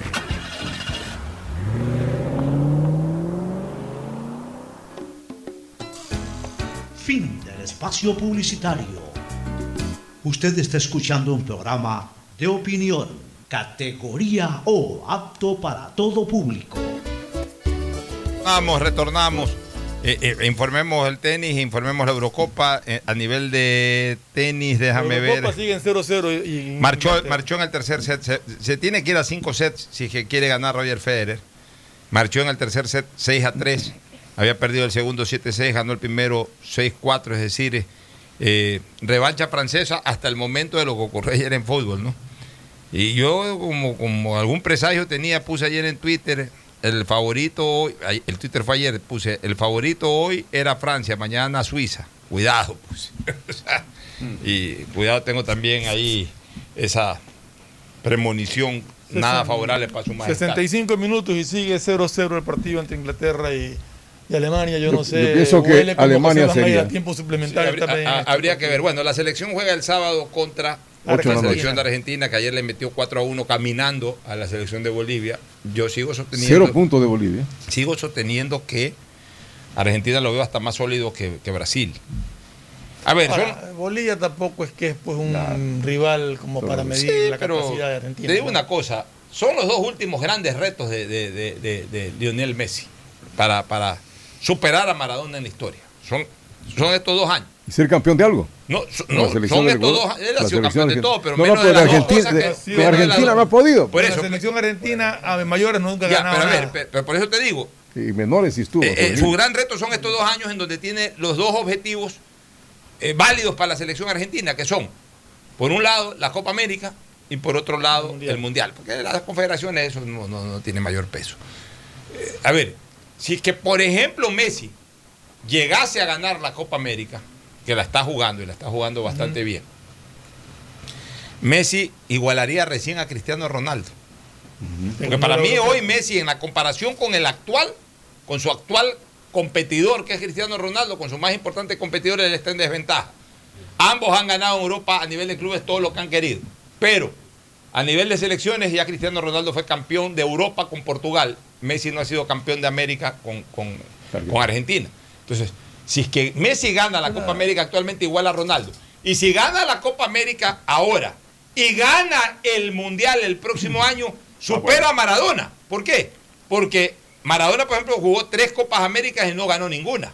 Entonces Messi habrá ganado una- un mundial, habrá jugado también una final de Copa del Mundo, o sea, habrá jugado dos finales, una ganada y una perdida, igual que Maradona, pero a eso hay que agregarle que también habrá ganado una Copa América que no la ganó Messi y en lo que sí no hay discusión es que en la carrera a nivel de clubes de Messi tiene mejores números que Maradona. Sí, Entonces, ahí sí pero- supera. Pero, eh, por ejemplo, comparando a, a Messi con Cristiano, lo que tú acabas de hacer. Cristiano ha sido goleador en tres ligas, las más grandes del mundo. Pero es que Messi ha jugado en una sola. Ese, ese- ese es el gran Pero, eh, problema de poder establecer comparaciones. Jugó en una sola liga. No sabemos cómo le hubiera ido en la liga inglesa o en la liga. está bien, pero eso, Sí, eso- no, eh, no, no, no, no es crítica, sino que te no digo, no nos eh, permite. eh, es no, como lo que yo ayer puse cuando me no, saca- sino que no nos permite poder comparar. El otro jugó en Inglaterra, fue goleador, Ayer- quedó campeón. ayer- en España fue goleador, quedó campeón. En Italia fue goleador, quedó campeón. O sea, Publicaron ayer, por ejemplo, una foto de Spencer siendo capitán de Peñarol con alguien, saludando con el capitán del otro, de, de- de otro equipo. Y ahí yo puse, pues, e- ese es Spencer. pues, o sea, Spencer lo mismo que Messi. Brilló absolutamente en un equipo, Peñarol como Messi En Barcelona. eh, en Barcelona, España. Ambos fueron capitanes de, de esos dos equipos. Y Peñarol fue en algún momento en los años 60 lo que fue Barcelona en algún momento de la segunda década de este siglo, el mejor equipo del mundo. Entonces, ese es el nivel de, de- Alberto Spencer, que aquí lo discuten con Al- Antonio Valencia. No puede comentarlo O sea, con no, nadie. No hay Spencer. comparación. No, hay comparación. O sea, Spencer es eh, deslotado. Hasta ahora en Copa Libertadores nadie lo supera. Así es, o sea, como Messi en su momento fue eh, goleador de Europa, este fue goleador de América. O sea, eh, por eso te digo, o sea, lo de, lo de Messi es importante. Ahora, hablando un poquito de la selección, ya se han tranquilizado los ánimos, ya eh, el famoso cuento de que por los nacionalizados eh, Ecuador estaba jugando mal, resulta que no ha sido tanto por los nacionalizados, porque ahí jugó Galíndez, que lo hizo extraordinariamente bien Y debe ser el titular Galíndez. y que debe ser debe seguir siendo el titular. Entonces no es problema de que por los nacionalizados, los criollos, entre comillas, no querían jugar bien. Simple y llanamente, para mí hubo problemas de alineación De y de carácter técnico-táctico en los Exacto. partidos anteriores, desaplicaciones de algunos jugadores, eh, que se mejoró indiscutiblemente con Brasil. Ahora, yo señalo lo siguiente. Ecuador anuncia la incorporación de Carlos Grueso, que es un jugador que juega en Europa, que viene de Alemania, todo lo que ustedes quieran, que ha jugado un mundial de fútbol con la selección del Ecuador, que ya tiene varios partidos con la selección, todo maravilloso, muy bien. ¿Por qué quedó afuera Carlos Grueso? Por un problema de COVID, si no me equivoco. Me parece que sí, que Gustavo O de Kovic alguna lesión o de COVID, alguna cosa. Pero no estaba jugando tampoco, entonces. Ya, si tanto se lo quería para la Copa América, llévelo a la Copa América que se termine de recuperar, porque ya el problema infeccioso ya había pasado. O sea, terminen de recuperarlo en la Copa América si que es por COVID, si era por otra lesión, pues terminen de recuperar en la Copa América, que se integre al grupo, a los trabajos, etcétera, y que ahí jueguen en algún momento si es que cabía que juegue. A mí no me parece pertinente que ya habiendo tomado la decisión de no llevarlo a la Copa América y de haber llevado a otro jugador como Arroyo, el que juega en el MLB, ya, este jugador eh, eh, Arroyo sea marginado en el momento en que es lesionado o se lesiona un jugador en ese puesto, que es Moisés Caicedo, y llamen a un jugador que está de vacaciones. O sea, no es que, no es que está jugando eh, en este momento Grueso. Grueso, como acabó la temporada en Alemania y como no ha sido tomado en cuenta por la selección del Ecuador, ese jugador está de vacaciones, ese jugador no ha estado entrenando. Dará vueltas a la manzana de su casa, está bien, pero, pero no ha estado entrenando, no ha estado entrenando ni siquiera con la selección. Entonces, ¿cómo es que se te lesiona este, Moisés Caicedo? Tienes un jugador ahí que, que, forma parte de ese grupo, que trabaja todos los días con ese grupo. Y llamas a un jugador que está de vacaciones. Que posiblemente termine siendo titular. No, Así, no sé si sea titular, pero en todo caso, como una primera opción en caso que necesites reforzar más cuando tienes un jugador. En... Entonces, ¿para qué lo llevaste a Arroyo? No lleves jugadores. Si no estás convencido, entonces ahí ya viene el concepto, Fernando. Si no estás convencido de que ese jugador está para la selección, y definitivamente me da la impresión de que Alfaro no está convencido de que Arroyo es un jugador para la selección, no lo llames, déjalo trabajando en su equipo simplemente. Se decía que siempre había palanqueado Grueso, recuerda desde tiempo atrás, ¿no? Porque Grueso estaba en todas las selecciones. Él tiene, él tiene en este momento un currículum para estar en la selección, pero si ya no lo llevaste. Ya lo puede estar. O sea, no es que se te ha lesionado, no es, que llevaste tres arqueros y se te lesionaron dos arqueros y te quedaste sin un arquero, te lleva, lleva un cuarto arquero. No es que se te han lesionado los dos, los dos volantes de marca, entonces se te, te, queda solo arroyo y necesitas otro. O sea, estás llevando a un volante de marca porque se te lesionó otro. Entonces, ocupa al que tienes ahí.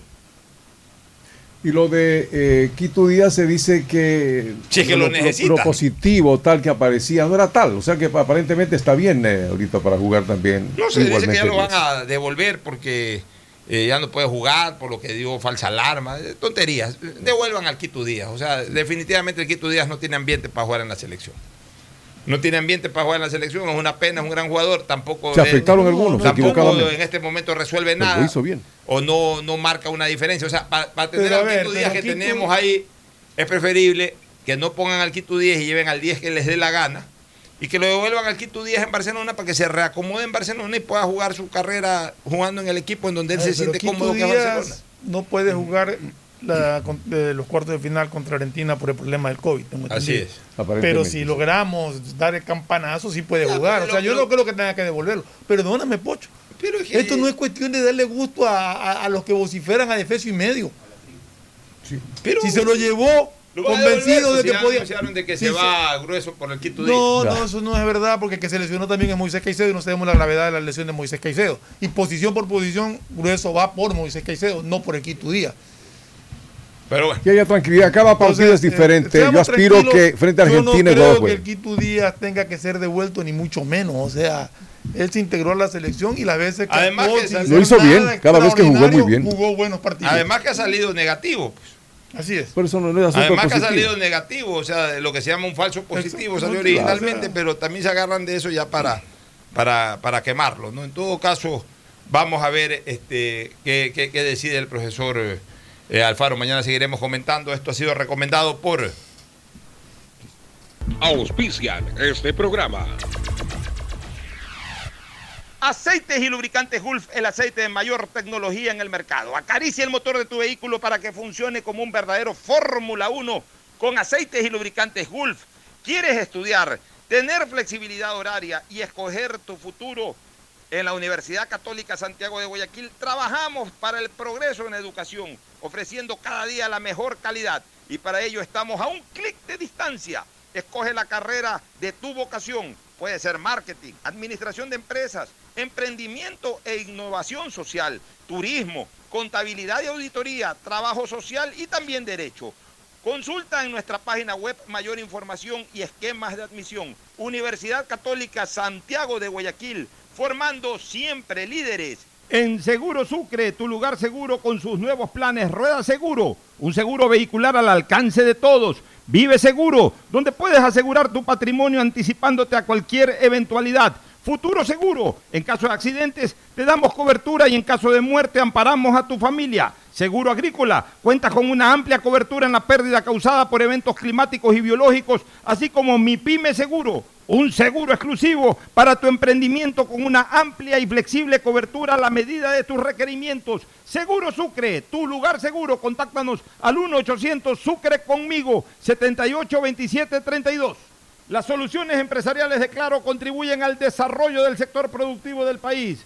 Un ejemplo es Claro Smart Biofeeder Solución para la alimentación automática del camarón que optimiza los factores productivos, acelera su crecimiento y mejora la conversión alimenticia. Con Claro Smart Biofeeder, el sector camaronero es más competitivo en el mundo. Conoce más en claro.com.es slash empresas. Con Claro, todo se conecta.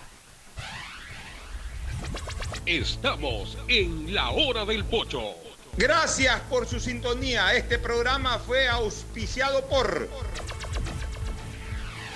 Aceites y Lubricantes Gulf, el aceite de mayor tecnología en el mercado. Universidad Católica Santiago de Guayaquil y su plan de educación a distancia, formando siempre líderes.